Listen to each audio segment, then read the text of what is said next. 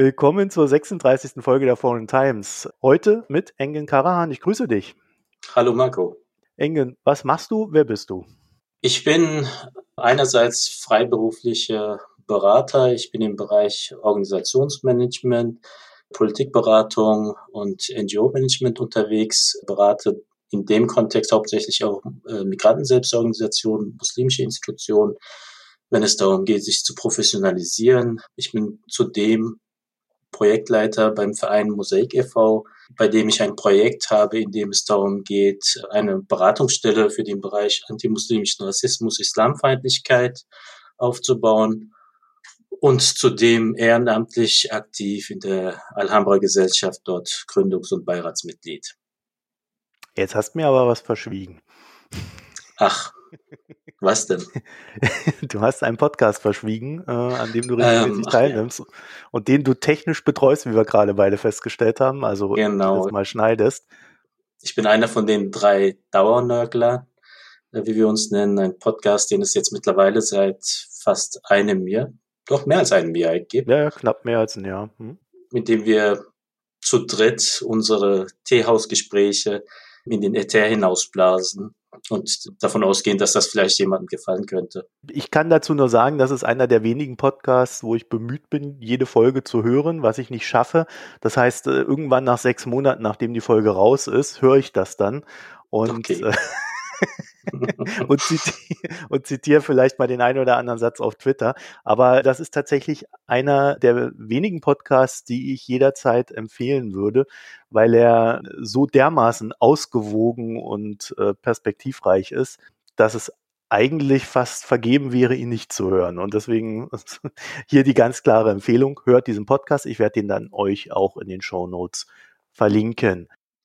Danke für die Blumen. Ja, gerne. Also verdient, absolut. Wir haben uns heute hier zusammengefunden, nicht in dieser Kirche, aber es wird ein bisschen religiös, es wird ein bisschen kulturell und es gibt bei diesen Themen bei mir leider immer nie einen guten Anlass. Äh, also ich komme nie dazu, mal zu sagen, wenn gar nichts los ist, jetzt reden wir da mal drüber, sondern äh, da braucht es immer erst ein paar Terroranschläge in Österreich, Dresden, Frankreich und was weiß ich noch wo. Und dann gibt es irgendwelche Debatten und dann äh, bequeme ich mich auch mal und ich finde das gar nicht so gut von mir. Deswegen erzähle ich das kurz. Aber ähm, ja, ich denke, beziehungsweise sagen wir es mal so, ich würde gerne diese Debatten auch außerhalb dieser Thematiken führen, aber heute ist es nun mal so, wie es ist. Und äh, wir werden uns heute über Muslime in Deutschland unterhalten, über Deutsche und Muslime und äh, aber auch äh, in Bezug auf Europa. Und meine erste Frage an dich wäre, weil ich das Gefühl habe, da gibt es wirklich sehr viel Konfusion in dieser Debatte. Was ist der politische Islam? Ja, die Konfusion ist auch berechtigt, weil der Begriff selbst ist relativ neu. Also die Verwendung politischer Islam ist relativ neu.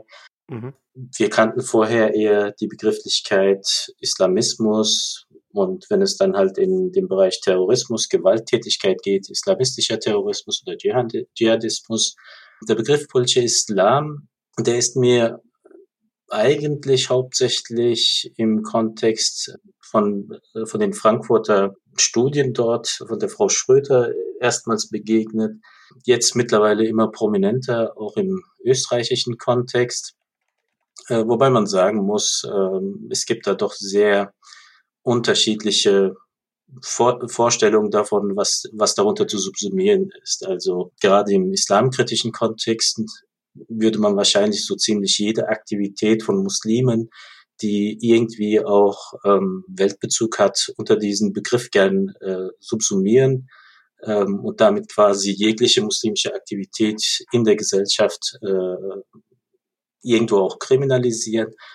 Auf der anderen Seite gibt es tatsächlich auch Akteure, die äh, innerhalb der muslimischen Community letztendlich ihr Verhalten, ihre Handlung einerseits nach eigener Aussage religiös ausrichten und damit auch eine gewisse politische Agenda verfolgen. Die Frage ist halt, welcher dieser Definition würde man sich näher fühlen? Also ich würde tatsächlich die Definition, die jegliches muslimisches Handeln problematisiert, kriminalisiert, eher ablehnen, sondern wenn schon politischer Islam als ein Begriff zum Einsatz kommen soll, dann doch in die Richtung, dass Muslime, die mit einer politischen Agenda, die der verfassungsmäßigen Grundordnung hier widersprechen, aktiv werden wollen, dass es dann in dem Kontext zum Einsatz kommen sollte. Eieiei, okay. naja, das ist ja so ein, äh, das ist ja so ein Ding. Ich finde das, äh, ich finde das ja sprachlich schon ganz schwierig, ne? Politischer Islam, also etwas, was politisch ist, kann ja nicht per se erstmal negativ sein, ne? Mhm. Und wenn man das dann aber mit Islam verbindet und das dann in den negativen Kontext reinrückt, dann hat man sprachlich ja schon so, ein, so eine Konnotation geschaffen, dass der Islam per se etwas Negatives ist was aber man definitiv, also zumindest in meiner Weltvorstellung, so auch gar nicht sagen kann und überhaupt auch sagen sollte. Ne? Ja, tatsächlich gibt es ja schon Akteure, für die alles, was irgendwie im Kontext Islam stattfindet, per se negativ behaftet ist, die auch muslimische Existenz hier äh, in Frage stellen. Äh, also wir, wir haben es was Isla Islamkritiker angeht oder Menschen, die halt auch ein Problem mit dem Islam haben, jetzt nicht unbedingt mit einer homogenen Masse zu tun. Auch dort äh, besteht eine ganz große Heterogenität von Akteuren, die einerseits ethnopluralistisch sind, die sagen, hier gegen den Islam habe ich halt nichts, solange er in Istanbul stattfindet, aber bitte nicht hier in Köln und in Berlin also jede Kultur an seinem angestammten Ort. Auf der anderen Seite gibt es aber auch Akteure, die halt auch eine gewisse religionsfeindliche Haltung äh, haben und für die dann der Islam und die Art und Weise, wie der Islam hier gelebt wird, paradox vorkommt. Also in einer Zeit, wo man halt Aufklärung hat, wo man Religion eigentlich überwinden glaubt, tauchen dann plötzlich Muslime auf, die alles, was man für überwunden geglaubt hat, jetzt plötzlich auch noch in der Öffentlichkeit zur Schau tragen. Also da ist die Palette recht breit. Also es wäre, glaube ich, auch unfair zu sagen, dass das alles eine Einstellung, eine Haltung gegenüber dem Islam gibt. Und man muss auch sagen, es gibt letztendlich auch Akteure, die tatsächlich auch eine gewisse Angst vor Islam und Muslimen haben ob das berechtigt ist oder nicht, sei mal dahingestellt. Aber Faktum ist, es gibt tatsächlich diese Angst, die auch dazu führt, dass halt zwar nicht das, der Aspekt politisch zu sein als negativ wahrgenommen wird, sondern islamisch zu sein, als negative Markierung wahrgenommen wird. Also wir hatten ja, du hast es schon angesprochen, äh, früher eher so Begriffe wie Islamismus dafür. Mhm. Was wäre denn daran abzulehnen? Also warum benutzt man das denn dann nicht mehr? Beziehungsweise mein Gefühl ist ja eher, man benutzt einfach beides ziemlich wahllos, je nachdem, wie es gerade passt. Ja, es, es kommt tatsächlich darauf an, von wem der Begriff genutzt wird. Mhm. Also es gibt zum Beispiel, was den Begriff Islamismus angeht, gibt es ja auch eine Entsprechung auf der muslimischen Seite. Wenn ich das türkische Pendant nehme, Islamcılık zum Beispiel ist ein, ist der Begriff, äh, der in der Türkei verwendet wird, der auch eine gewisse Wandlung gemacht hat. Während vor 20 Jahren zum Beispiel der Begriff Islamcılık in der Türkei von einer gewissen Fraktion oder von einer gewissen Gruppe, also insbesondere von den Kemalisten oder den äh, Laizisten, als negativ wahrgenommen worden ist, konnte man eigentlich nicht von einer allgemein gesellschaftlichen negativen Konnotation sprechen. Es gab genug Muslime, die sich damit äh, auch selbst beschrieben haben. Islamcılık oder Islamcı, der Islamist, auch als Selbstbeschreibung genommen haben. Aber heutzutage, gerade auch nach äh, fast zwei Jahrzehnten AKP-Regierung, ist selbst in der Türkei der Begriff Islamcılık oder Islamcı oder Islamismus und der Islamist etwas, was doch eher als negativ konnotiert äh, wird. Also plötzlich finden sie dann halt, also findest du dann Akteure, die eigentlich aus diesem Spektrum kommen, aber sich zum Beispiel auch in der Richtung äh, äußern, mit dem Thema Islamismus habe ich nichts mehr zu tun. Ich distanziere mich davon. Also es sind Begriffe, von denen man halt nicht sagen kann, dass sie über Jahre, über Jahrzehnte tatsächlich einheitlich genutzt werden und auch eine einheitliche Bedeutung haben. Äh, was es natürlich nicht unbedingt leichter macht, mit ihnen umzugehen. Auch hier in Deutschland, wie gesagt, es gibt Akteure, bei denen ich halt schon sage, dass dann auch eine gewisse Agenda dahinter ist, die eher den Begriff politischer Islam vorziehen, weil es einfach aus ihrer Sicht viel umfassender ist, weil man dann tatsächlich alles Mögliche drunter subsumieren kann. Also dass man die Einhaltung der Speisevorschrift schon als, als ein Weg zum politischen Islam darstellt, äh, ist zum Beispiel ein Exzess in der Richtung. Es gibt aber auch, also zum Beispiel der Verfassungsschutz äh, Nordrhein-Westfalen benutzt halt gerade nicht den Begriff politischer Islam, sondern die, die nutzen weiterhin den Begriff äh, Islamismus und islamistisch, um ihre Beobachtungsobjekte zu beschreiben. Da hängt es tatsächlich davon ab, aus welcher Perspektive heraus dieser Begriff genutzt wird. Und dann gibt es natürlich auch nochmal eine innermuslimische Nutzung, also letztendlich als innermuslimische Kritik daran, ähm, die eigene Religion von bestimmten Akteuren als politisiert wahrzunehmen, als, als politische Verfügungsmasse zu sehen ähm, und dies zu kritisieren, gibt es nochmal eine innermuslimische Nutzung dieses Begriffes, was sich halt von der anfangs beschriebenen Nutzung als umfassend negative und alles mögliche muslimische einschließende Definition halt überhaupt gar nichts anfangen kann, sondern eine ganz eigene Definition haben, hat. Wie, welche denn? Also aus, aus der muslimischen Perspektive. Also, und das ist halt auch etwas, eine Richtung, der ich dann auch anhängen würde oder wo ich mich dazu zählen würde, dass ich den Begriff politischer Islam oder Islamismus. Also ich bin mir selbst noch nicht ganz klar, auf welchen Begriff ich mich da festlegen soll, tatsächlich als Beschreibung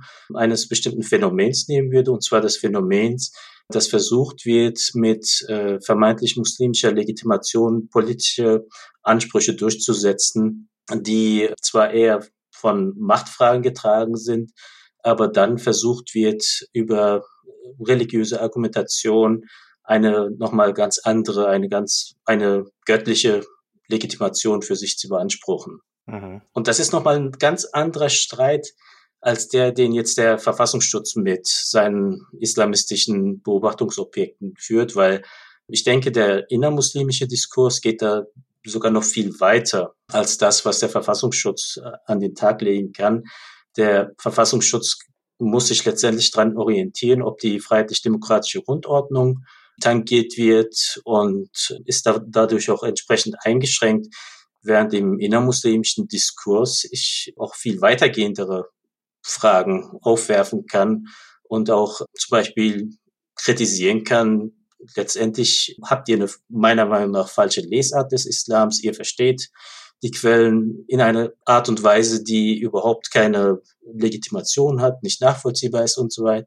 Und also dieser theologische Diskurs steht mir dann halt auch offen, was zum Beispiel dem Verfassungsschutz meiner Meinung nach aufgrund der staatlichen Neutralität auch verschlossen ist. Ja, aber da stoßen wir ja schon an diese Schwierigkeiten mit diesen Begriffen. Ne? Also wenn innermuslimisch so eine Diskussion ist, dass man darüber diskutiert, äh, gibt es da jetzt eine, eine Göttlichkeit, die genau dies und jenes fordert oder eben auch nicht, dann sind wir da ja an einem Punkt, wo man dann in der Folge gar nicht mehr sagen kann, das ist der Islam. Und damit ist das ja ein völlig falscher Begriff dann. Ne? Ich gehe ja sowieso davon aus, dass man grundsätzlich nicht sagen kann, das ist der Islam. Das ist ja tatsächlich so, man kann nicht sagen, der Islam und da sagen, so und so ist der Islam, sondern das ist eine sehr breite, vielschichtige Masse an Menschen. Ja, natürlich ist das gerade für europäische Verhältnisse eine besondere Herausforderung. Also wir sind es hier gewohnt, dass es ein, halt eine Amtskirche gibt, ich nenne sie jetzt mal so, ähm, ob sie jetzt katholisch oder evangelisch ist, die halt eine gewisse Klarheit dahingehend schafft, was jetzt katholisch oder protestantisch ist. Bei den Protestanten ist das natürlich ein bisschen komplizierter, aber im Grunde gibt es halt schon eine Lehrmeinung der Kirche, die irgendwo auch vorschreibt, was halt am Ende auch als äh, evangelisch, katholisch äh, zu verstehen ist. Und im muslimischen Kontext hast du diese Situation tatsächlich nicht. Also du hast keine Instanz, die mit einem gewissen Hoheitsanspruch festlegen kann und festzurren kann, was der Islam in Anführungsstrichen ist. Deswegen hast du eigentlich einen permanenten Austausch, eine permanente auch Auseinandersetzung darum, was den richtigen Umgang mit den Quellen angeht oder was die Frage angeht, was ist denn jetzt überhaupt der Islam, den wir umsetzen? Und da bin ich auch der Meinung, äh, auch jetzt in meinem, was mein eigenes Verständnis angeht, dass auch ähm, zum Beispiel jetzt die Lesart, die ich präferiere, halt auch nicht die die einzig wahre sein kann. Also ich habe natürlich eine Art, die Religion zu verstehen, die aber zum Beispiel auch sehr stark sicherlich geprägt ist von meinem Erfahrungsschatz, von meinem Lebensumfeld, von der Art, wie ich aufgewachsen bin, auch von, von meiner Sozialisation, dann natürlich auch von dem Zugang zu den Quellen. Und besteht es da halt auch nicht zu, zu sagen, das ist die einzig seligmachende. Also letztendlich jede Fetwa endet normalerweise auch mit der Aussage und am besten weiß es Allah Ta'ala selbst. Also niemand kann für sich beanspruchen, letztendlich Gottes Willen in all seinen Facetten zu erfassen und darzulegen. Und das führt halt tatsächlich dazu, dass auch eine sehr heterogene Landschaft auch hier in Deutschland da ist. Auf der einen Seite eine sehr tief verwurzelte Volksfrömmigkeit vorhanden ist, aber darüber hinausgehend sehr unterschiedliche Zugänge zum Islam nebeneinander bestehen, ohne dass sie auch auch nicht miteinander konkurrieren müssen, also tatsächlich auch nebeneinander bestehen können, ohne sich gegenseitig die Existenzberechtigung abzusprechen. Problematisch wird es tatsächlich dort, wo wir Strömungen haben, die für sich dann beanspruchen, die einzig wahre, die einzig mögliche Lesart des Islams äh, zu vertreten, die für sich beanspruchen, dass man den Islam halt nur auf eine bestimmte Art und Weise verstehen darf, dass man die Hadith, also die Aussprüche des Propheten auf eine bestimmte Art verstehen darf, dass man den Koran nur so und nicht anders auslegen darf, wie sie es tun und dann auch sehr schnell an dem Punkt sind, dass sie dann halt andere Muslime für defizitär, deviant oder teilweise auch schon als Abtrünnige wahrnehmen. Das sind dann oftmals auch diejenigen, mit denen wir dann auch in der Öffentlichkeit als problembehaftet konfrontiert werden. Ob das jetzt Wahhabiten sind oder ob wir sie jetzt Salafisten nennen, wobei es auch da nochmal Unterschiede gibt. Also als Fazit, du bist mit einer sehr vielfältigen Landschaft äh, konfrontiert, die ähm, gerade aus dieser Vielfalt heraus nicht unbedingt in die religiöse Tradition hineinpasst, so wie man sie selbst erlebt hat. Und ich denke, das überfordert eine ganze Menge Menschen, dann tatsächlich auch diese Religion in ihrer Gesamtheit zu erfassen, Hinzu kommt natürlich auch, dass eine gewisse Wahrnehmung, was den Islam angeht, tatsächlich da ist, die den Islam dann als defizitär, als problematisch und als auch als Troublemaker dann äh, versteht und eher davon ausgeht, dass halt alles, was mit Islam zu tun hat, eher in den Kontext problembehaftet äh, zu verorten ist und nicht unbedingt als Mehrwert für die Gesellschaft wahrgenommen wird. Im Grundsatz ist das doch aber pluralistisch und liberal. Ja, also wenn man mit, dieser, mit diesem Pluralismus umgehen kann, äh, also ich will es nicht missen, im Gegenteil. Also gerade wenn du mich fragen würdest, was, äh, was ist so ein Aspekt, der dir am Islam besonders gefällt und den du letztendlich auch schön findest, ist es halt gerade dieser sehr diverse Zugang und dann halt auch diese Möglichkeit, dass diese diversen Zugänge nebeneinander bestehen können. Und äh, wenn ich ein Problem damit habe, dann tatsächlich mit Akteuren, die gerade diese Diversität, diese Vielfalt im Grundsatz dann auch in Frage stellen und versuchen, nur eine bestimmte, ein, ein bestimmtes Islamverständnis als allgemeingültig verankern zu wollen. Das ist dann doch etwas, wo ich dann sagen würde, sorry Leute, nicht mit mir. Naja, das Interessante ist ja, das geschieht auf der einen Seite durch die Extremisten, die dann diesen Pluralismus nicht wollen. Und auf der anderen Seite aber auch in Deutschland beispielsweise äh, durch viele öffentliche Debatten, in denen dieser Pluralismus ja gar nicht wahrgenommen und akzeptiert wird, sondern mhm. äh, immer nur einseitig der eine böse Extremist und äh, so sind dann alle anderen so thematisiert wird. Ne? Also wir haben ja quasi von zwei Seiten den, den Druck dann auf die Leute. Ja, ich denke, es liegt aber auch daran, dass, ohne es jetzt verallgemeinern zu wollen, aber die Öffentlichkeit kennt Islam und Muslime immer noch nicht. Also trotz dem Umstand, dass hier mindestens seit den 60er Jahren eine doch größere Anzahl von Muslimen in Deutschland lebt, in Europa lebt, ist die Kenntnis darüber, wie zum Beispiel muslimisches Leben hier funktioniert, wie muslimische Gemeinschaften funktionieren, wie diese überhaupt aussehen, ist an sich gerade mal als rudimentär zu beschreiben. Selbst, selbst auf der wissenschaftlichen Ebene, auch zu der Zeit, als ich in, in der muslimischen Verbandslandschaft aktiv gewesen bin, gab es halt immer wieder Anfragen wegen wissenschaftlichen Studien, Interviewanfragen und so weiter, wo ich mich jedes Mal darüber geärgert habe, wie oberflächlich die Fragen gewesen sind. Also wo man gemerkt hat, äh, am Ende hast du es mit Religionswissenschaftlern zu tun, mit Islamwissenschaftlern oder halt auch mit Soziologen, Politologen, die sich auch ein bisschen eingelesen haben, bevor sie zu dir kommen,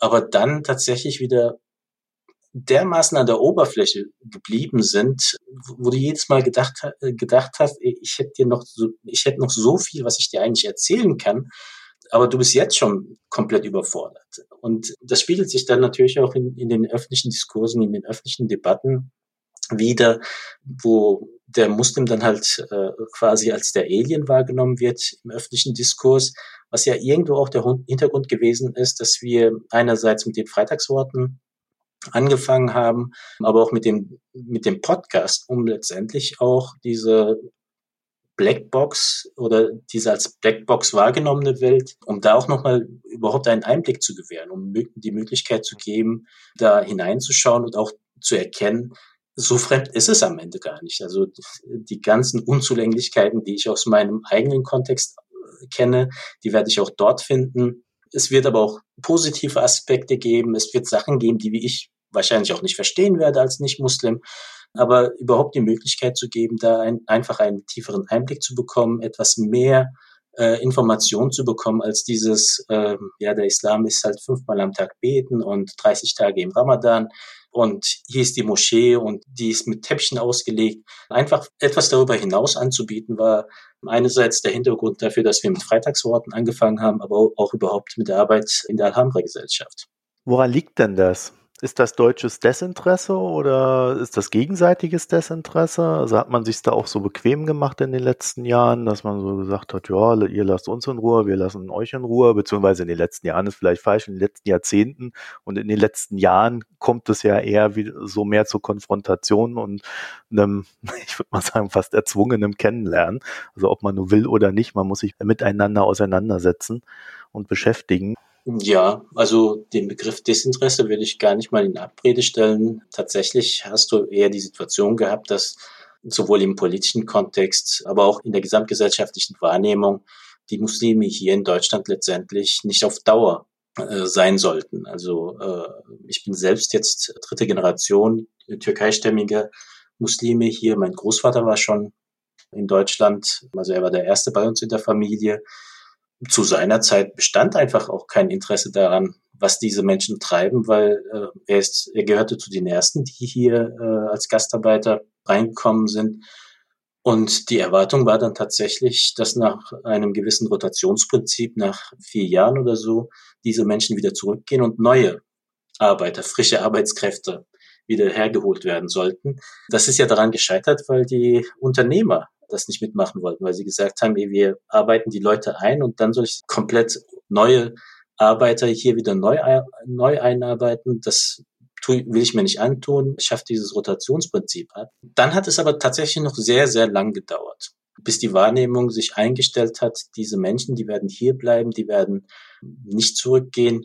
Ich weiß zum Beispiel noch aus meiner Kohorte, ich bin jetzt 79 geboren, bin in Ludwigshafen aufgewachsen, in Rheinland-Pfalz war jetzt nicht in einem Stadtteil, der einen sehr großen Ausländeranteil gehabt hat, aber es gab zum Beispiel einen Stadtteil, wo an der Grundschule für die türkeistämmigen Kinder ein komplett türkischer Unterricht angeboten worden ist, noch in den 80er Jahren, wo selbst der Sportunterricht auf Türkisch abgehalten worden ist, so mit der Idee, die werden ja irgendwann zurückgehen. Also das musst du dir mal vorstellen. Ich habe Freunde, die haben Deutsch im Kindergarten gelernt und auf der Schule wieder verlernt weil sie in diese Klasse gekommen sind, die komplett nach türkischem, nach türkischer Curricula unterrichtet haben.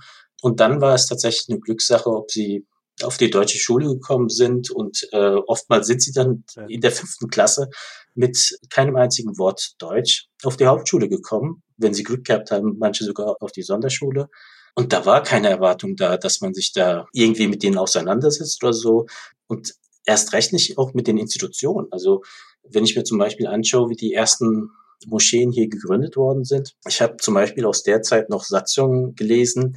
Da sind halt ein paar ältere Herren, damals noch jung natürlich, äh, zu einem Anwalt gegangen und haben gesagt, wir wollen hier eine Moschee gründen. Der Anwalt, was ist Moschee? Das sind religiöse Städte und so weiter, ist hingegangen und hat eine Satzung einer evangelischen Kirchengemeinde genommen. Auf den ersten drei, vier Seiten überall dort, wo Kirche steht, Moscheen geschrieben und auf den letzten Seiten die Kirche drin gelassen. Und diese Leute haben zum Beispiel mit dieser Satzung 20 Jahre lang eine Moschee betrieben. Da ist halt keine Behörde, keine Verwaltung vorbeigekommen. Im Gegenteil, interessant ist zum Beispiel, dass nach dem 11. September der Blick etwas schärfer gewesen ist und auch das Bewusstsein, okay, die Menschen gehen, werden nicht weggehen, die Menschen bleiben da, also werden wohl auch die Institutionen nicht, nicht mehr weggehen, ist dann zum Beispiel der Fall eingetreten, dass das Finanzamt viel öfter vorbeigekommen ist oder überhaupt mal vorbeigekommen ist äh, was natürlich zu Irritationen geführt hat, so im Sinne von, warum kommen die jetzt und was wollen die von uns? Bisher gab es doch eh keine Probleme.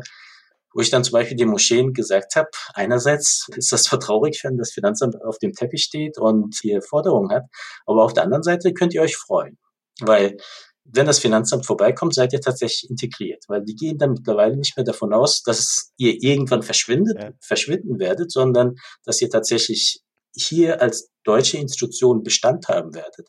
Und entsprechend werdet ihr dann halt auch behandelt. Also nicht mehr als Provisorien, die irgendwann weg sind, sondern tatsächlich als hier verankerte und auf Dauer ausgerichtete Vereine, auf Dauer ausgerichtete Gemeinden, die man dann halt auch entsprechend behandelt hat. Das ist ja sehr faszinierend, dass der Deutsche seine Leute übers Finanzamt integriert. aber, aber, Die endgültige Integration, ja. ja das, da können wir schon ein paar Witze drüber machen. Ne? Aber, aber ist das auch so ein gegenseitiges Ding? Ne? Also es klingt ja schon so ein bisschen, oh, war ja ganz nett, dass man dann so seine Ruhe hatte. Ne?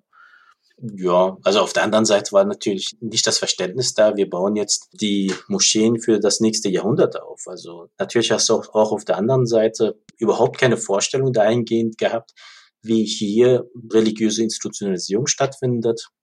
Und du hast ja auch das Problem gehabt, dass zum ersten Mal Laien in der Situation gewesen sind, überhaupt religiöse Institutionalisierung aufzubauen. Also du musst dir vorstellen, du kommst aus einem Kontext, in dem entweder der Staat oder halbstaatliche Stiftungen dafür gesorgt haben, dass du mit Religion versorgt worden bist.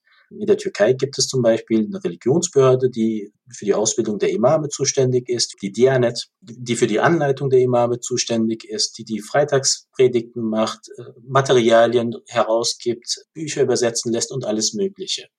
Du als Muslim in der Türkei, das Einzige, was auf dich zukommt, ist vielleicht eine Moschee zu bauen. Also wenn, wenn es der Staat nicht selbst übernimmt, weil er sagt, ihr habt da schon genug, aber du meinst, in meinem Viertel müsste auch noch eine stehen, dass du vielleicht den Bau finanzierst, aber danach hast du eigentlich mit der Organisation von Religiosität so gar nichts mehr zu tun. Und hier bist du in der Situation, dass du den Staat halt nicht vor Ort hast. Also Dianet ist ja in Deutschland erst 82 oder 83 erstmals in Erscheinung getreten. Und da waren schon 20 Jahre lang türkischstämmige Muslime hier bis dorthin hat man sich dafür überhaupt nicht interessiert. Und interessant ist zum Beispiel, dass die Dianet damals überhaupt erst in Deutschland aktiv geworden ist nach dem Militärputsch in der Türkei. Also 82 gab es den Militärputsch. Mhm. Zu der Zeit macht der Präsident der Religionsbehörde, Tayyar Altuklac, einige Reisen nach Deutschland und trifft auf diese zivil entstandenen Gemeinden. Und man muss auch sagen, diese Gemeinden sind eher aufgebaut worden von Oppositionsbewegungen, also von Akteuren, die in der Türkei eher in der Opposition sind, auch gerade weil Religiosität als eine oppositionelle Haltung auch wahrgenommen worden ist, weil der Staat eher eine laizistische Haltung hatte und jetzt Religion nicht als unbedingt etwas Positives angesehen hat. Und dieser Religionspräsident ist damals in diesen Moscheen teilweise ausgebuht worden, weil er halt als Vertreter des, der Putschisten wahrgenommen worden ist, weil er als Vertreter des Staates wahrgenommen worden ist und als er zurückgegangen ist, er erzählt das in seinem, in seiner eigenen Autobiografie nach, hat er den, den Generälen gesagt, wenn wir in Deutschland nicht aktiv werden, wenn wir in Europa nicht aktiv werden, verlieren wir die ganzen Türken dort an die Süleymancis und an die Miligürsch-Leute. Die werden zu Landesverrätern. Darauf lief es hinaus. Und es war nicht die Sorge um das religiöse Wohl der türkischstämmigen hier, warum dann 84, 85 die DITIB gegründet worden ist, sondern es war eher die Sorge darum, dass man halt den Zugang zu diesen Staatsbürgern und besser gesagt die Kontrolle zu den Staatsbürgern verliert. Und dieser Gründungsmakel, wie ich ihn sehe, der haftet halt der DITIB heute immer noch an. Also dieses, diese Verankerung des staatlichen, der staatlichen Kontrolle, die geht halt auch auf dieses Misstrauen des türkischen Staates gegenüber seinen eigenen Staatsbürgern zurück. Auch heute noch wird halt in der Türkei zivilgesellschaftlicher Aktivismus eher als, als Problem wahrgenommen. In der Entstehung aber, gerade in diesen Anfangsjahren, 60er Jahre, 70er Jahre bis in die 80er Jahre hinein, waren diese Institutionen auch für die, für die Muslime hier nur Provisorien. Du wirst zum Beispiel kaum einen Ankauf von Immobilien in den 70er oder 80er Jahren finden, weil die Leute halt nicht davon ausgegangen sind, dass sie noch 20 Jahre, dass sie noch 30 Jahre hier sein werden. Bei mir selbst, wie gesagt, ich bin zwar dritte Generation, aber ich weiß von meinem eigenen Vater noch, dass er sagte hier, bevor der Älteste mit der Schule anfängt, das war dann halt ich, gehen wir wieder zurück in die Türkei. Mittlerweile geht seine Enkeltochter auf die Universität hier in Deutschland. Also aber das ist ja da ganz interessant, ne? weil da kommen wir ja an so einen Punkt, wo man sagen muss, es war eigentlich niemand drauf eingestellt. Und dann sind wir jetzt tatsächlich mit der dritten Generation dann an der Schwelle, wo beide Seiten merken, okay, hm, das bleibt jetzt. Also dann ist es ja gar nicht so unnatürlich, dass wir erst jetzt diese große Erkenntnis haben, dass wir irgendwie alle miteinander auskommen müssen. Ja, also wobei es ist zum Beispiel interessant, dass die erste, dass die erste Empfehlung der Kultusministerkonferenz, einen islamischen Religionsunterricht einzurichten, schon 1979 ergangen ist. Also die Empfehlung ist so alt wie ich. Die ist 40 Jahre alt, wo ich sagen muss, sehr weitsichtig gewesen. Teilweise muss man da sagen, war wahrscheinlich die muslimische Community gar nicht so weit, so etwas anzubieten. Aber da fängt es dann halt auch schon an, dass du dann halt eine staatliche Bürokratie hast, die eine bestimmte Art und Weise gewohnt ist, was religiöse Institutionalisierung angeht, die ist, man muss ja auch sagen, also kirchliche Institutionalisierung hier ist älter als der Staat. Also die Protestantismus gab es schon vor dem, dem modernen Staat, den Katholizismus sowieso. Und da ist ja Staatlichkeit mit Kirchlichkeit in, manchmal in Konkurrenz, manchmal in, äh, in Eintracht oft eher in Konkurrenz, aber ist ja zusammen irgendwo entstanden. Und da kommt plötzlich eine neue Religion, eine neue Religionsgemeinschaft hinein, die man in diesen Strukturen so gar nicht fassen kann.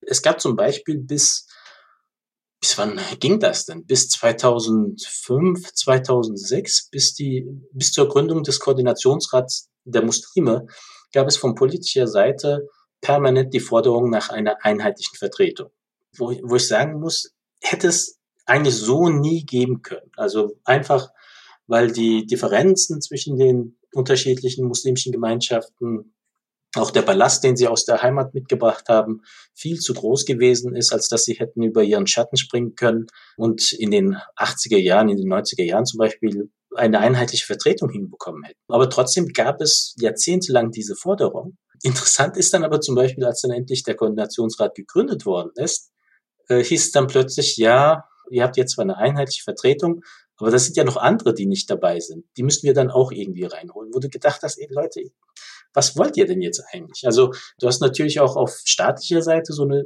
Lernkurve gehabt, was das Kennenlernen von Muslimen, von muslimischen Akteuren angeht.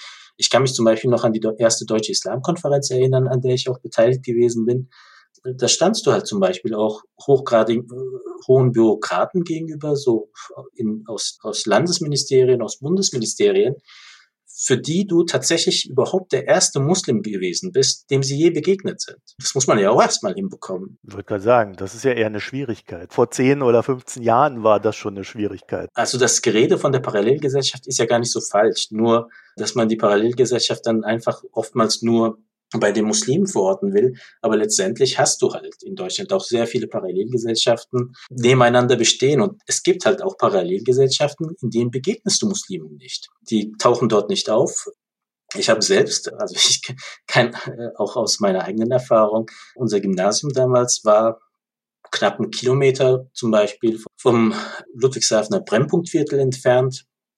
Und ich habe äh, Klassenkameraden gehabt, die sind tatsächlich neun Jahre lang mit dem Schulbus durch, dieses, durch diesen Stadtteil gefahren und haben sich kein einziges Mal getraut, eine Station früher auszusteigen oder vielleicht mal einen Schlenker in diesen Stadtteil zu machen, weil sie sich den vorgestellt haben, wie, wie die Bronx in so einem Charles Bronson-Film. Was natürlich völlig überzogen gewesen ist. Also steigst aus und dann werden ja die Turnschuhe geklaut. Ja, ja, mindestens. und die waren dann zum Beispiel erstaunt. Also unsere Moschee lag halt in diesem Stadtteil. Die haben dann immer so einen großen große Augen gemacht, wenn du gesagt hast, ich war halt heute Nacht dort und mir ist halt nichts passiert. Also die ist da tatsächlich auch nichts passiert. Also das war halt nicht die Bronx. Aber so also die Angst, dorthin zu gehen, die war halt schon, mhm. schon da. Und die hat sich zum Beispiel dann auch nach dem 11. September halt nicht unbedingt äh, verbessert. Also ich habe zum Beispiel auch mal die Situation gehabt, äh, Tag der offenen Moschee, am 3. Oktober, frag mich nicht, welches Jahr das war, aber das war halt irgendwann um die 2010er Jahre herum.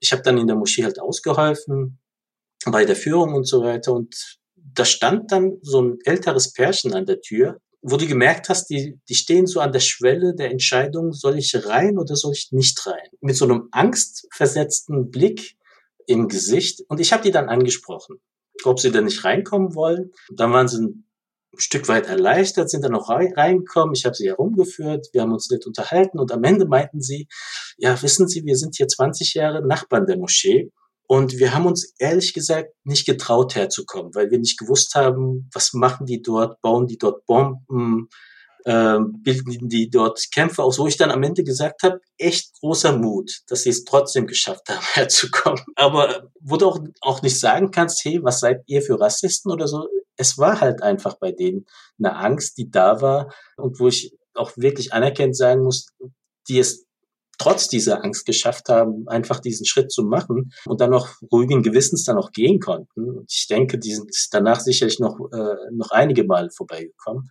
Aber das war am Ende, das ist tatsächlich auch eine Situation, mit der sich dann halt auch muslimische Gemeinschaften, muslimische Communities auseinandersetzen müssen, dass gerade auch nach dem 11. September eine sehr angstbesetzte Diskussion über Islam und Muslime stattfindet. Gab von Kevin Kühnert, ich sag's mal ganz salopp, ohne jetzt allzu viel in die Tiefe zu gehen, den Vorwurf, ja, die Linken kritisieren zu wenig die ja, Islamisten, die mhm. politischen Islam, wie auch immer man es da nennen möchte, und machen sich dann so ein bisschen bequem in ihrer kleinen Bubble, indem sie halt äh, immer sagen, ja, aber die armen Leute und so weiter und so fort. Versuch mal mein Empfinden dieser Kritik äh, zu formulieren, äh, weil das geht nämlich so in die Richtung, ja, wir haben das grundsätzlich das Problem in, im linken Bereich. Es hat jetzt überhaupt nichts mit dem Islam oder so zu tun, sondern es ist auch bei linken Diktatoren so. In Lateinamerika, äh, da wird gerne mal weggeguckt, wenn es Menschenrechtsverletzungen gibt. Also äh, es mhm. gibt da ein Problem in dieser Bubble. Und ich frage mich immer, woher dieses Problem kommt, weil ja die Linke explizit auch, ja, eigentlich sich für Menschenrechte äh, glaubt, stark zu machen.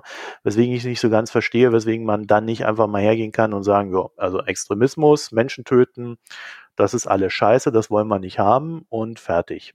Also bei dem Beitrag von Kühnert dachte ich mir, als ich den gesehen, gelesen habe, ja, es liegt halt auch daran, dass Kühnert in einer Bubble lebt, in dem das Thema halt nicht vorkam. Also hm. nur weil Kühnert in seinem Kontext das Thema Religion wahrscheinlich stellt sich auch die Frage, inwieweit war überhaupt das Thema Religion äh, für Kevin Kühnert ein Thema, äh, inwieweit war das Thema Migration äh, in seinem bisherigen pol politischen Leben relevant.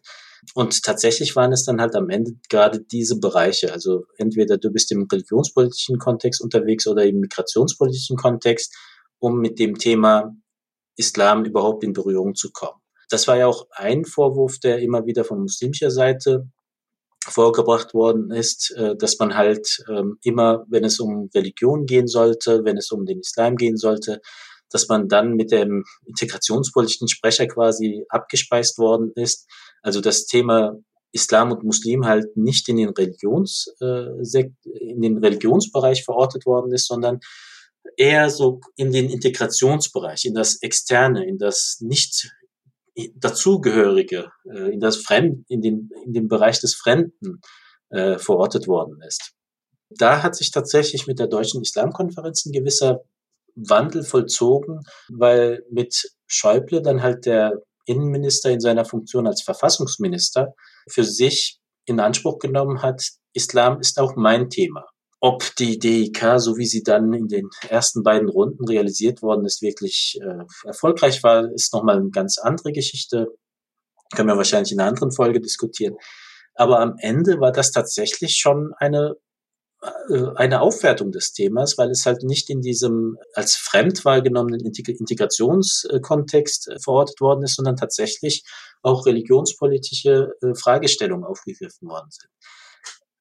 Aber wie gesagt, Akteure wie Kühnert waren dann halt in diesem Kontext überhaupt nicht da. Und mein Eindruck ist, dass sie auch insgesamt diesen ganzen Diskurs nicht verfolgt haben wenn es darum geht, ob Linke das Thema Islamismus aufgegriffen haben, gerade von der Seite wurde, wurde es immer wieder aufgegriffen, behandelt, insbesondere auch von Linken, die sowieso schon sehr religionskritisch eingestellt gewesen sind, ist schon seit den 80er Jahren äh, das Thema Islamismus aufgegriffen worden.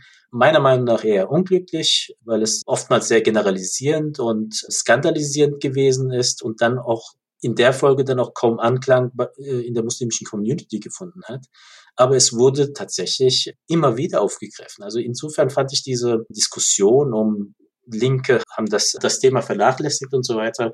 Ich habe das überhaupt nicht so empfunden, auch eben als ein Akteur, der auch in der Verbandslandschaft aktiv gewesen ist. Es hat einen eher schon verwundert, dass äh, auch sehr religionskritische Linke dann über das Integrationsthema doch immer wieder dort äh, den Islam aufgegriffen haben, aber dann halt auch das Thema Islamismus aufgegriffen haben. Also da, da habe ich mich dann gewundert, dass andere Linke sich genötigt gefühlt haben, zu verteidigen, statt zu sagen, Kevin, du hast einfach keine Ahnung. Sorry. Okay, also das war eher für Kevin Kühnert selbst ein Erweckungserlebnis, also mehr eine Selbstkritik vielleicht. Ja, also ja, so, so würde ich das tatsächlich sehen. Auf der anderen Seite hast du halt eine sehr intensive Kritik von äh, linken Akteuren gehabt. Manche haben sich dann tatsächlich an extremistischen Aspekten abgehangelt. Man muss da auch sehen, dass zum Beispiel in der Linken auch sehr viele migrantische Akteure aus der Türkei oder aus dem Iran aktiv gewesen sind, die von Haus aus mit einer sehr islamkritischen Haltung Politik gemacht haben. Also die schon nach dem Militärputsch zum Beispiel sind, sind sehr viele Linke aus der Türkei auch nach Deutschland geflohen, die schon in der Türkei eine sehr islamkritische Haltung, eine sehr religionskritische Haltung für sich beansprucht haben und diese Haltung dann auch in der Politik hier in Deutschland auch weiter fortgeführt haben. Also die dann halt nicht plötzlich zu Muslimen geworden sind, nur weil sie jetzt in der Diaspora sind. Insofern war, war für mich dieser Vorwurf ein bisschen Hanebüchen. Also das Thema selbst, wenn man eine Zäsur machen muss, würde ich tatsächlich die Zäsur beim 11. September machen. Also vor dem 11. September die Frage, ob man als Institution, als Organisation im Verfassungsschutzbericht auftaucht oder nicht, die war völlig irrelevant. Also niemand hat danach gesehen, hat danach gekräht und ob das so wirklich ernst genommen worden ist, da habe ich meine Zweifel. Es gab aber auch wenig Berührungspunkte. Wie gesagt, beide Seiten sahen sich irgendwie als Provisorien an und es gab sowieso nur wenige Punkte, an denen man sich berührt hat. Da hat sich die Situation nach dem 11. September massiv geändert. Plötzlich wurde der Verfassungsschutzbericht quasi zu dem Maßstab, an dem sich muslimische Institutionen dann messen mussten und wo sich meiner Meinung nach auch herausgestellt hat, ähm, wenig substanziiert auch die, der Informationsgehalt von Verfassungsschutzberichten gewesen ist. Also die haben sich letztendlich an Zeitungsartikeln, an gedruckten Publikationen organisiert, ohne tatsächlich je muslimische Religiosität auch erfassen zu können und dann auch festzustellen, was davon ist denn jetzt extremistisch und was ist normale muslimische Religiosität. Also, und da hast du zum Beispiel auch direkt im Anschluss an, an den 11. September, an die Diskurse damals, auch eine sehr, meiner Meinung nach, verzerrte Wahrnehmung gehabt. Du hast zum Beispiel eine massive Problematisierung von Gruppierungen wie der Medjugorje gehabt, während auf der anderen Seite 2,5, 2,6 zu dem Zeitraum zum Beispiel Salafisten-Gruppierungen wie von Pierre Vogel und so weiter komplett in Ruhe gelassen worden sind. Also die hat man gar nicht wahrgenommen. Ich komme ja selbst aus dem Milieu-Kontext, dort, war dort auch aktiv. Ähm, wir hatten zum Beispiel die paradoxe Situation, dass wir den eigenen Jugendlichen verbieten mussten, Pierre Vogel einzuladen.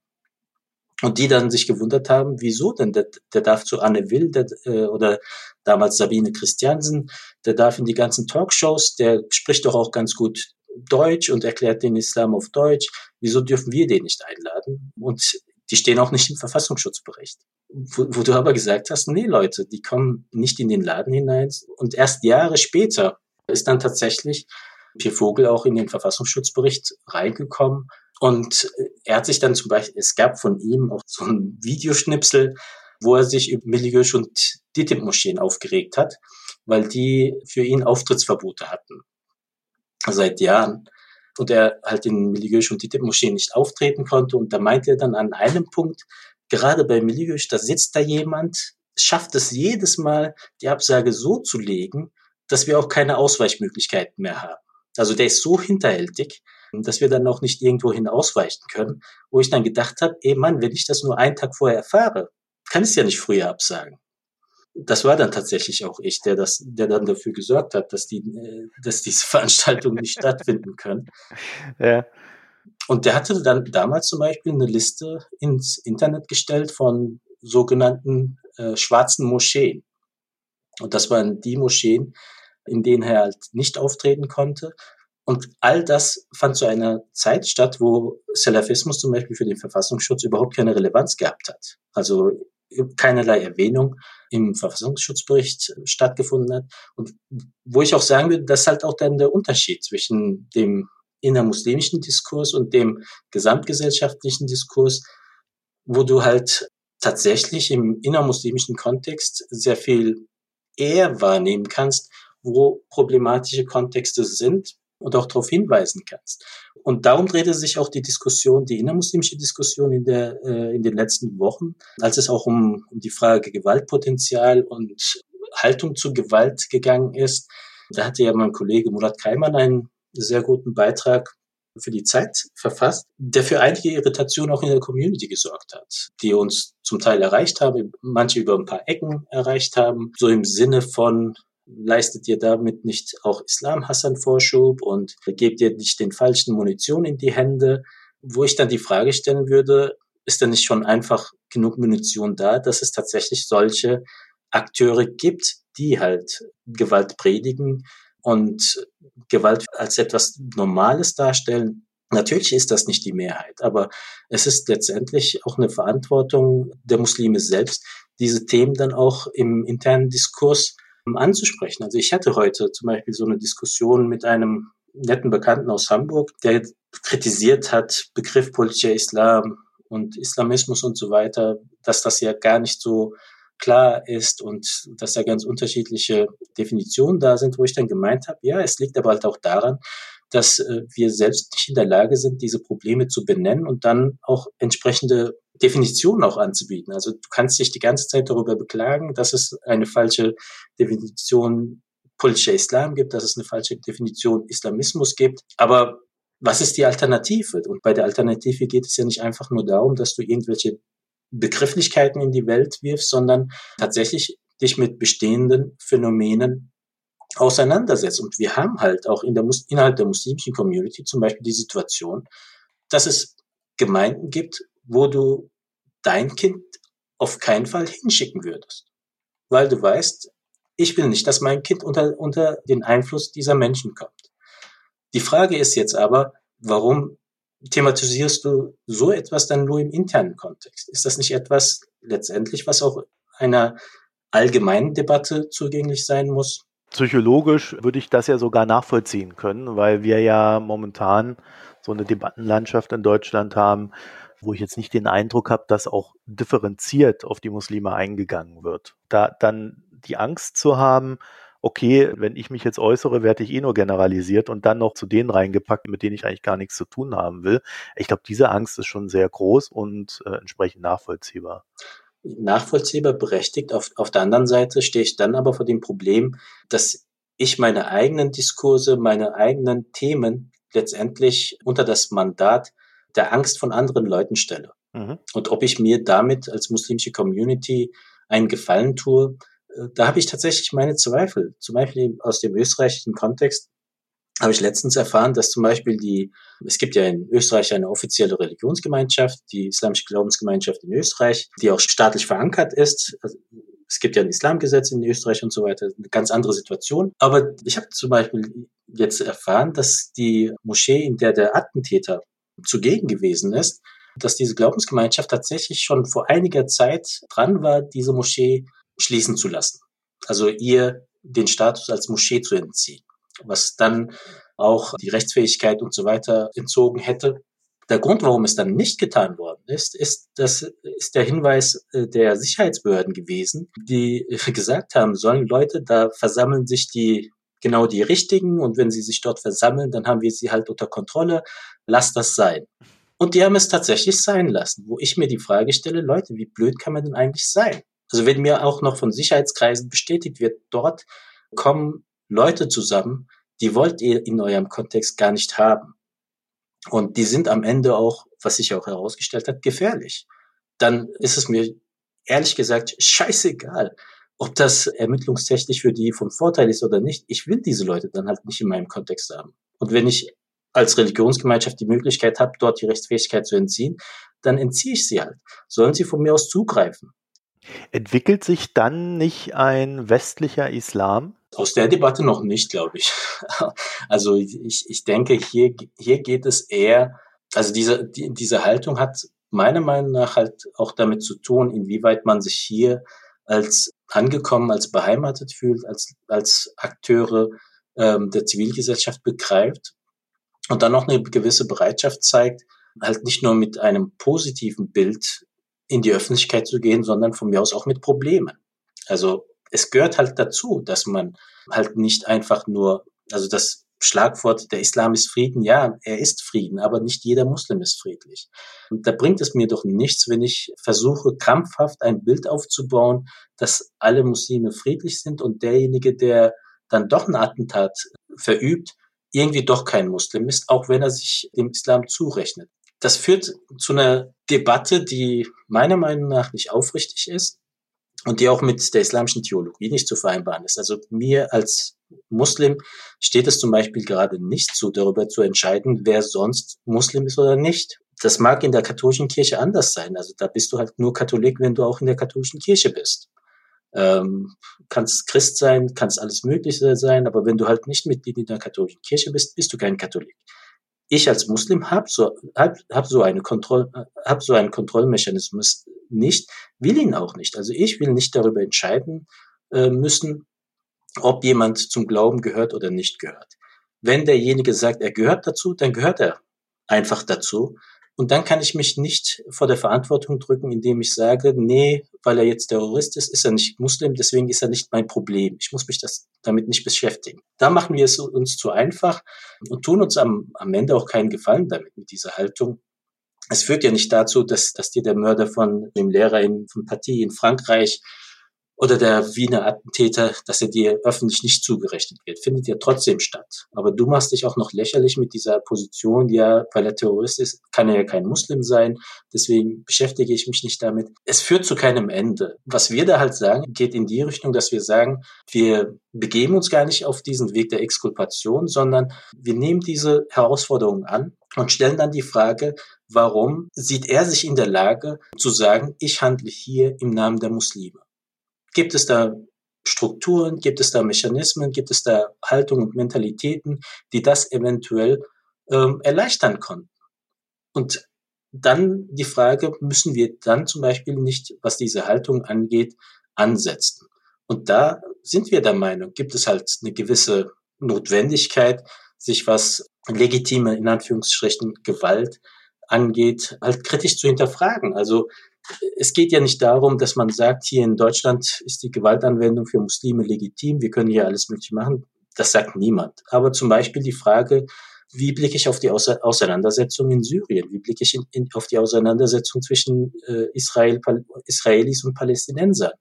Wenn dann zum Beispiel ein gelehrter Kardawi sagt, dort sind Selbstmordattentate legitimiert, weil das sind ja alles am Ende Besatzer, egal ob das jetzt Kinder, Männer, Frauen, Soldaten, Nicht-Soldaten, Zivilisten sind und ich damit kein Problem habe, würde ich halt schon sagen, dass dieses kein Problem damit haben, mit so einer Haltung, stellt ein Problem dar. Und damit müssen wir uns auseinandersetzen. Ob das zum Beispiel, ob auch diese Haltung nicht letztendlich dazu führt, dass sich dann in einem weiteren Schritt oder in weiteren Schritten dann solche Akteure wie, wie jetzt in Wien dazu ermächtigt fühlen, im Namen der Muslime Rache für etwas auszuüben, was ihnen in keinster Weise zusteht. Das sind ja Kommunikationsprobleme nach innen untereinander, die dann aber auch vermutlich dazu führen, dass man ein Kommunikationsproblem nach außen hat. Ne? Und gleichzeitig haben wir so ein gefühltes Kommunikationsproblem von außen nach innen, also auch wieder rückgekoppelt. Ne? Mhm. Dass viele Deutsche irgendwie, wenn sie manche Kritik sich gar nicht trauen zu äußern, ist, glaube ich, das Thema Schule ist ja da recht äh, präsent. Äh, und auf der anderen Seite hat man dann aber wieder so Typen, die alles kritisieren und völlig überspitzen und, und alle für alles verantwortlich machen. Also so, so ein richtig ungesundes Debattengemisch, wo ich aber auch das Gefühl habe, es liegt oftmals daran, dass man entweder nicht versucht, auf Augenhöhe miteinander zu reden oder es sich auch gar nicht getraut, so richtig. Ja, der Deutsche hat ja so, so einen Nazi-Komplex zum Beispiel. Ne? Also wenn der irgendwo ja, einen Muslim kritisiert, dann denkt er, oh, jetzt will ich aber nicht als AfD-Typ wahrgenommen werden.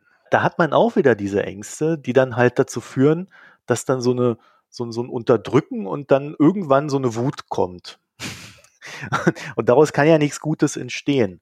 Das heißt, für mich wäre ja so die Frage, wie, wie kommt man denn zu dieser gemeinsamen Debatte? Also wie kommt man an einen Punkt, wo man sich gemeinsam über Probleme unterhalten kann, einfach als Probleme, die man ja dann tatsächlich in dem Moment auch als gemeinsame Probleme anerkennen würde. Ne? So aus der muslimischen Perspektive habe ich jetzt nicht unbedingt den Eindruck, dass es eine große Hemmung gibt, über den Islam und über Muslime in Deutschland zu sprechen. Na, ich meine auf einer normalen Ebene. Ne? Also ja. äh, da drauf zu hauen, das, da tun sich ja manche sehr leicht.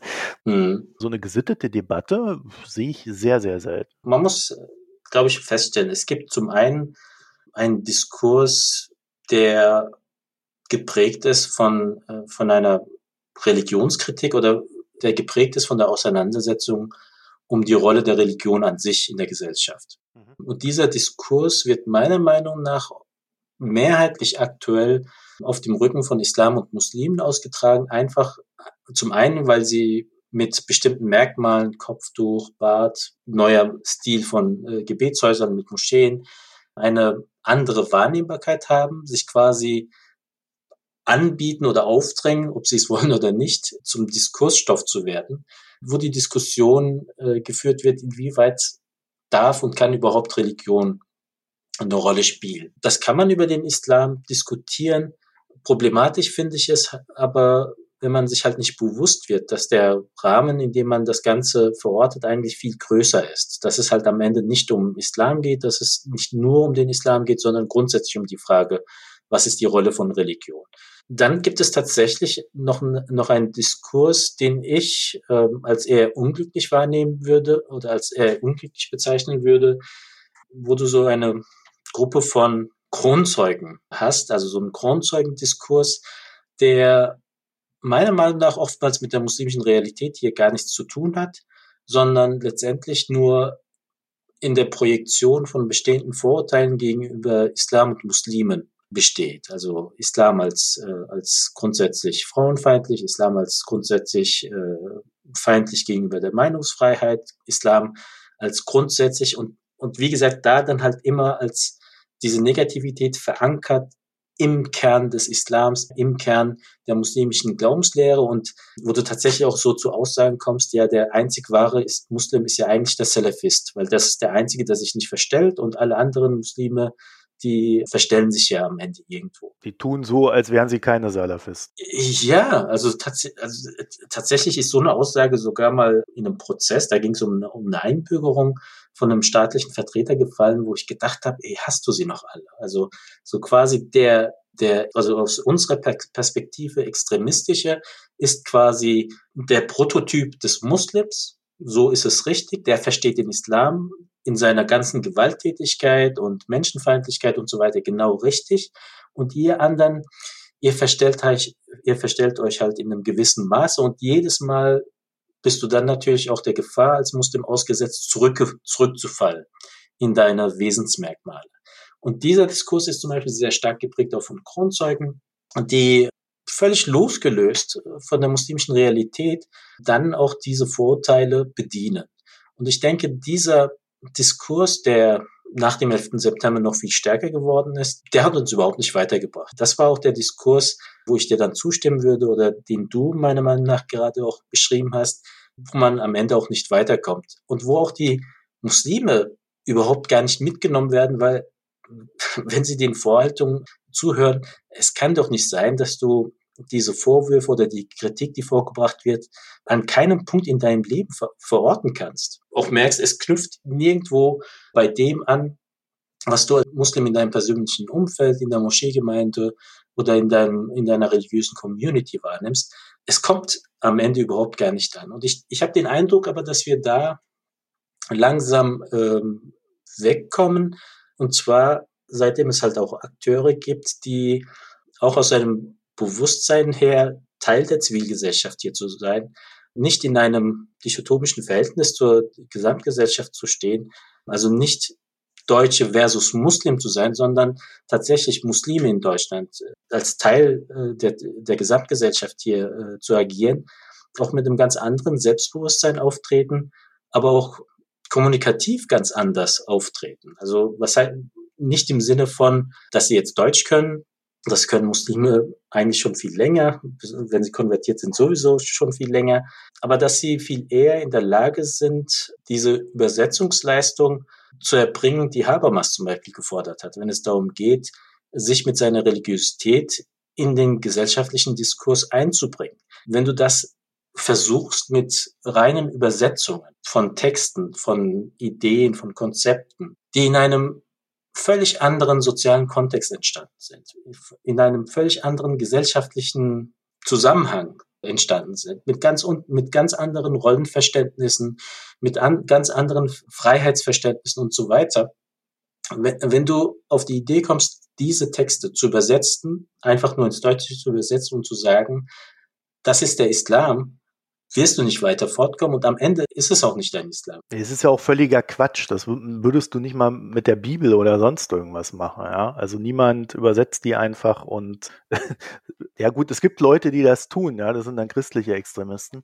Aber äh, das, äh, das ist ja nicht realistisch. Also das finde, das ist nichts, was man tun sollte und nichts, was sage ich mal, im Großen und Ganzen getan wird. Und warum sollte man dann dem Islam das vorwerfen? Das ist tatsächlich die Art der Kommunikation, die hier auch von muslimischer Seite jahrzehntelang gefahren worden ist. Und was jetzt nicht unbedingt dazu beigetragen hat, dass ein Verständnis für Islam und Muslime entstanden ist, nicht im Sinne von so, okay, wir werden jetzt alle auch zu Muslimen, aber zumindest nachzuvollziehen, dass, dass es da um eine Religion geht, die halt nicht ihre Anhänger zu archaischen Betrobotern umwandelt. Also als wir damals mit den Freitagsworten, mittlerweile sind es drei Jahre geworden, angefangen haben, kam das zum Beispiel aus einer gewissen eigenen Frustration heraus. Die Geschichte, die dahinter steht, ist, mit Alan Gewölchen sind wir gemeinsam immer, also ich und er, gemeinsam immer zum Freitagsgebet gegangen und haben zeitliches Setting immer so gelegt, dass wir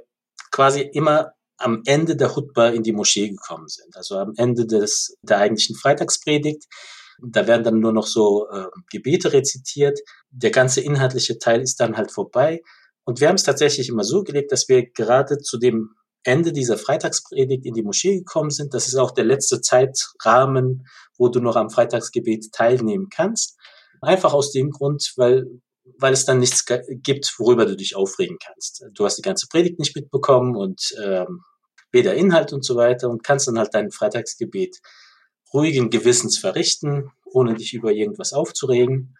Und wir hatten dann tatsächlich mal äh, das Problem, dass wir es irgendwie geschafft haben, ich weiß gar nicht mehr warum, eine Stunde zu früh in der Moschee zu sein. Und dann sitzen wir die gesamte Vorpredigt plus die Freitagspredigt in der Moschee und weil wir die Ersten waren, konnten wir uns auch nicht hinter dem Handy verstecken, also mussten auch alle, allem zuhören. Und als wir dann rausgegangen sind, habe ich Eren gefragt, Eren, was hat denn der Imam gesagt? Und er schaut mich an und sagt, äh, keine Ahnung, was hat er denn gesagt? Also es war nicht mal der Punkt, dass, dass er irgendwas gesagt hat, was uns geärgert hat, sondern es war dermaßen fernab von jeglicher Lebenswirklichkeit, dass überhaupt nichts hängen geblieben ist. Und an dem Abend hatten wir uns auch mit Freunden getroffen. Wir hatten so einen Stammtisch, äh, der regelmäßig zusammengekommen ist. Die haben dann alle später äh, Alhambra gegründet und haben uns letztendlich darüber ausgelassen, dass es doch nicht sein kann, Woche für Woche eine Predigt abzuliefern, die mit der Lebenswirklichkeit der Zuhörer so gut wie gar nichts zu tun hat. Und dann auch mhm. in der Sprache, die gerade in, innerhalb der Jugendlichen immer weniger verstanden wird, weil sie einfach diesen Zugang nicht mehr haben. Also du, wenn du nur noch mit deinem Küchentürkisch unterwegs bist, im Sinne von Mehmet, steh auf, geh in die Schule, mach deine Hausaufgaben, räum dein Zimmer auf und geh ins Bett. Und das ist dein ganzes Vokabular, was du als Türkisch hast, kannst du damit keine Religion lernen. Und dann bekommst du entweder nur eine rein türkische Predigt oder eine rein arabische Predigt und wenn du Pech hast, sogar noch eine Übersetzung, die du am Ende als Vergewaltigung der deutschen Sprache ansehen musst. Also wo du am Ende auch sagst, hättest du doch lieber keine Übersetzung gegeben, wäre es nicht so schlimm gewesen. Aber das sind ja jetzt schon fast Diskurse, die man äh, aus der katholischen Kirche kennt. Ne? Geht keiner ja, mehr hin, was machen wir? Jetzt müssen wir rappen oder irgendwie die Leute wieder äh, freudig erregen, damit sie zu uns kommen. also, da haben ja fast alle die gleichen Probleme jetzt. Ja, aber hier ging es halt auch noch um die Frage, wo finden wir so etwas? Also tatsächlich auch mhm. islamische Inhalte, die einerseits deutschsprachig sind, andererseits aber auch in einem ästhetisch schönen Deutsch daherkommen. Also jetzt nicht dieses übersetzte, dahingepolterte, äh, bei jedem dritten Satz um Erbarmen bittende Deutsch, das da in den Übersetzungen stattfindet und auch mit völlig falschen Bildern und Metaphern und so weiter, sondern tatsächlich auch in einem ästhetisch schönen Deutsch, wo wir feststellen mu mussten, wir finden das nirgendwo. Also zumindest nicht in einer gewissen Dauerhaftigkeit. Und wo wir gesagt haben, lass es uns versuchen. Also das Schlimmste, was wir, was für uns passieren kann, ist, dass, es, dass wir es halt falsch machen. Dann hören wir halt irgendwann auf. Aber was uns überrascht hat, war halt die unglaubliche Resonanz, die wir auf diese, auf die Freitagsworte bekommen haben. Gerade von jungen Muslimen. Und für mich so die beste Rückmeldung, die kam tatsächlich von meinem eigenen Sohn. Damals er 14-jährig. Wir fahren gemeinsam zum Freitagsgebet und äh, sind mit der Bahn hingefahren und auf der Rolltreppe nach oben zückt er wieder sein Handy und ich dann so, ja, bist schon wieder am Spielen und zocken. Meint er, nee, ich habe da so im Internet ganz interessante Texte gefunden, die wollte ich mir jetzt gerade durchlesen. Und ich dann so, okay, du liest, äh, was liest, liest du denn da? Ja, meint er hier so eine Internetseite, freitagsworte.de, die bringen echt gute Texte. Und der hatte gar nicht mal mitbekommen, dass ich da mit zu den Autoren gehöre und mit beteiligt gewesen bin. Wo ich dann auch dachte, genau darum ging es uns, dass da einerseits Texte entstehen, die von Muslimen als authentisch wahrgenommen werden, die sie verstehen, aber andererseits auch von Nicht-Muslimen verstanden werden können. Also da hatten wir zum Beispiel von einem evangelischen Pfarrer eine sehr nette Rückmeldung, der meinte, ich lese heraus, dass es halt nicht meine religiösen Texte sind. Also ich lese einen islamischen Grundkonzeption heraus, die islamische Theologie lese ich heraus, aber die Texte berühren mich trotzdem. Und ich denke, das hat uns letztendlich auch in den letzten Jahrzehnten gefehlt. Also dieses Möglichmachen des Verstehens, Möglichmachen des Nachvollziehens im Sinne von, warum glauben diese Muslime überhaupt daran? Also, wenn du dir die allgemeinen Islamdiskurse an, anschaust, ist es doch an sich am Ende völlig irrsinnig, Muslim zu sein also äh, Gewalt, Unfreiheit und alles Mögliche. Warum bist du dann überhaupt noch Muslim? Und da sind wir halt der Meinung, dass wir halt schon sagen können, warum es für uns halt schön ist, etwas äh, Schönes ist, Muslim zu sein.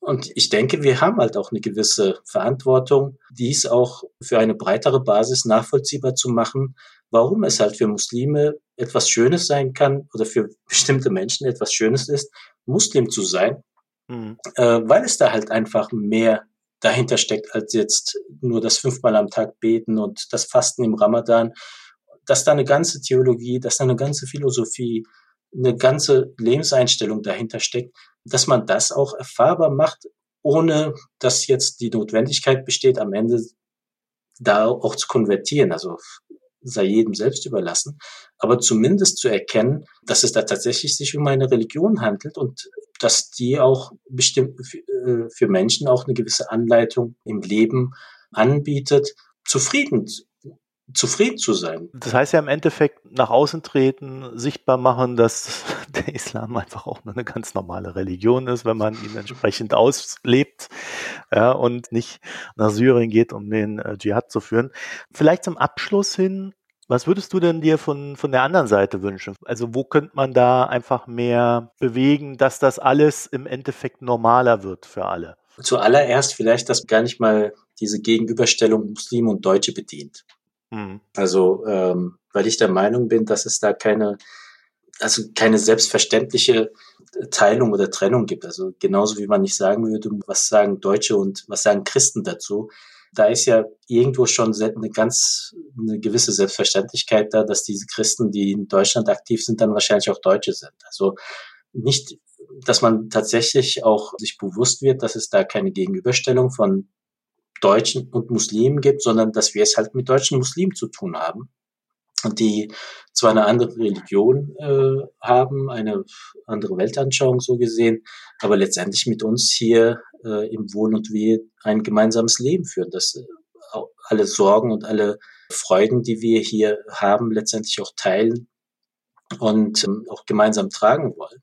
Was ich mir wünschen würde, wäre natürlich eine gewisse Neugier, äh, die hat über diese reine Neugier gegenüber dem exotischen. Also halt normale Neugier im Sinne von, was macht ihr, was tut ihr, warum tut ihr das und wo soll das hinführen? So. Ja, ich sag, ich sag mal so, es sind halt, äh, es geht hier nicht um Menschen, die 10.000 Kilometer weit weg in der Ferne leben, sondern das sind Menschen, die teilweise nebenan leben, im nächsten Stadtviertel leben, unter uns leben. Und zu uns dazugehören und dass die Neugier letztendlich auch keine Neugier gegenüber dem Fremden ist, sondern eine Neugier gegenüber dem, was eigen ist, also was auch dazugehört. Mhm.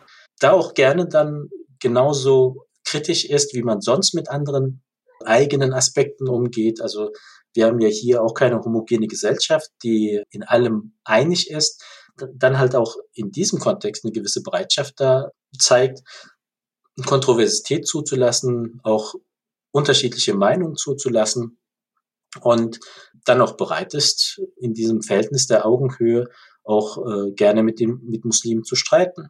Also quasi in Deutschland neu erkunden. Ja, die neue Normalität auch an, anzuerkennen. Also wir reden hier halt nicht mehr von Menschen, die gerade vor drei Jahren hierher gezogen sind. Meine, in meiner Familie, ich habe selbst Kinder, das sind Kinder in der vierten Generation hier.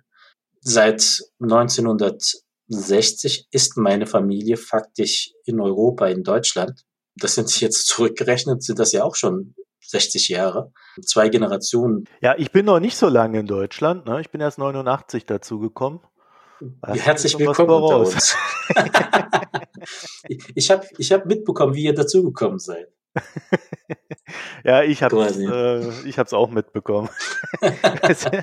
Aber nee, äh, es ist ja tatsächlich so, ne? Also worauf ich damit hinaus wollte so ein bisschen war, äh, es ist ja Gesellschaften bewegen sich. Wenn ich das so höre, so 60 Jahre, vier Generationen, boah, da tue ich mich schon, also ich persönlich schon sehr schwer überhaupt überlegen zu wollen, ob da jemand dazugehört oder nicht. Also äh, da, da, da kann ich intellektuell gar nicht mehr die Frage verstehen aus meiner Perspektive ja. heraus. Und das ist so ein bisschen so das, äh, wo ich immer so dran rumknabbere. Was treibt da die Leute? Ja, wir wissen ja alle, äh, wenn wir mal so einen Gentest machen, wo, wo ist unsere Herkunft? Äh, dann kriegst du ein ziemlich breit gefächertes Spektrum an Ländern aufgelistet, wo du selber gar nicht drauf kommen würdest, wo da so alles herkunftstechnisch Potenziale in dir liegen. Also von daher fehlt mir da so die intellektuelle Kraft, da reinzutauchen in diese Zweifel. Ich tue mir da ja noch, noch schwieriger, weil ich gehöre zu denjenigen, die, ich sag mal, intellektuell das Konzept des Naz der Nation erfassen, aber damit emotional überhaupt nichts verbinden können. Also für mich gesehen, wenn du mich fragen würdest, bist du Deutscher, bist du Türke, ich kann mit diesen Nation, nationalen Zuschreibungen so gesehen überhaupt gar nichts anfangen. Ich wird wahrscheinlich eher damit zurechtkommen zu sagen, ich bin Europäer. Aber ich kann damit sehr wohl damit etwas anfangen, in Istanbul geboren zu sein, dass meine Eltern ihre Herkunft in Sinop haben, im alten griechischen Sinope quasi, aber dann in, in der schönsten Stadt Deutschlands, Ludwigshafen, aufgewachsen zu sein. Gut, du kennst die Stadt nicht, deswegen kommt kein Widerspruch. Ich kenne Ludwigshafen. Ich sage jetzt nichts dazu. Ich bin ganz ruhig. Ich äh, beherrsche mich. Ja, die, die Stadt wurde, ja, wurde mal ja in einer Umfrage als die hässlichste Stadt Deutschlands äh, gewählt. Ich, ich wollte es nicht sagen. Deswegen muss es wahrscheinlich echt Heimatgefühle sein, wenn man die Stadt trotzdem lieben kann. Wahrscheinlich. Aber das, das sind halt für mich Bezüge, die Relevanz haben. Aber so die Frage, Deutsch zu sein, Türkisch zu sein, wie gesagt, intellektuell kann ich es nachvollziehen, aber echt damit emotional überhaupt nichts anfangen. Und deswegen tue ich mir dann auch nochmal besonders schwer, wenn so diese Zugehörigkeitsfrage mhm. dermaßen in den Vordergrund gestellt wird, äh, wo ich sagen muss, Leute, wir sind da. Also das ist ein Faktum, an dem kann man jetzt nichts ändern. Ich hoffe, ihr wollt das auch nicht irgendwann mal ändern. Aber lasst uns doch mit diesem Faktum auf eine rationale, äh, sachliche Art umgehen und uns schauen, wo wir uns halt immer wieder positiv begegnen können. Und mit diesen schönen Worten, Engen Karahan, ich danke dir für das Gespräch. Ich danke dir für die Möglichkeit.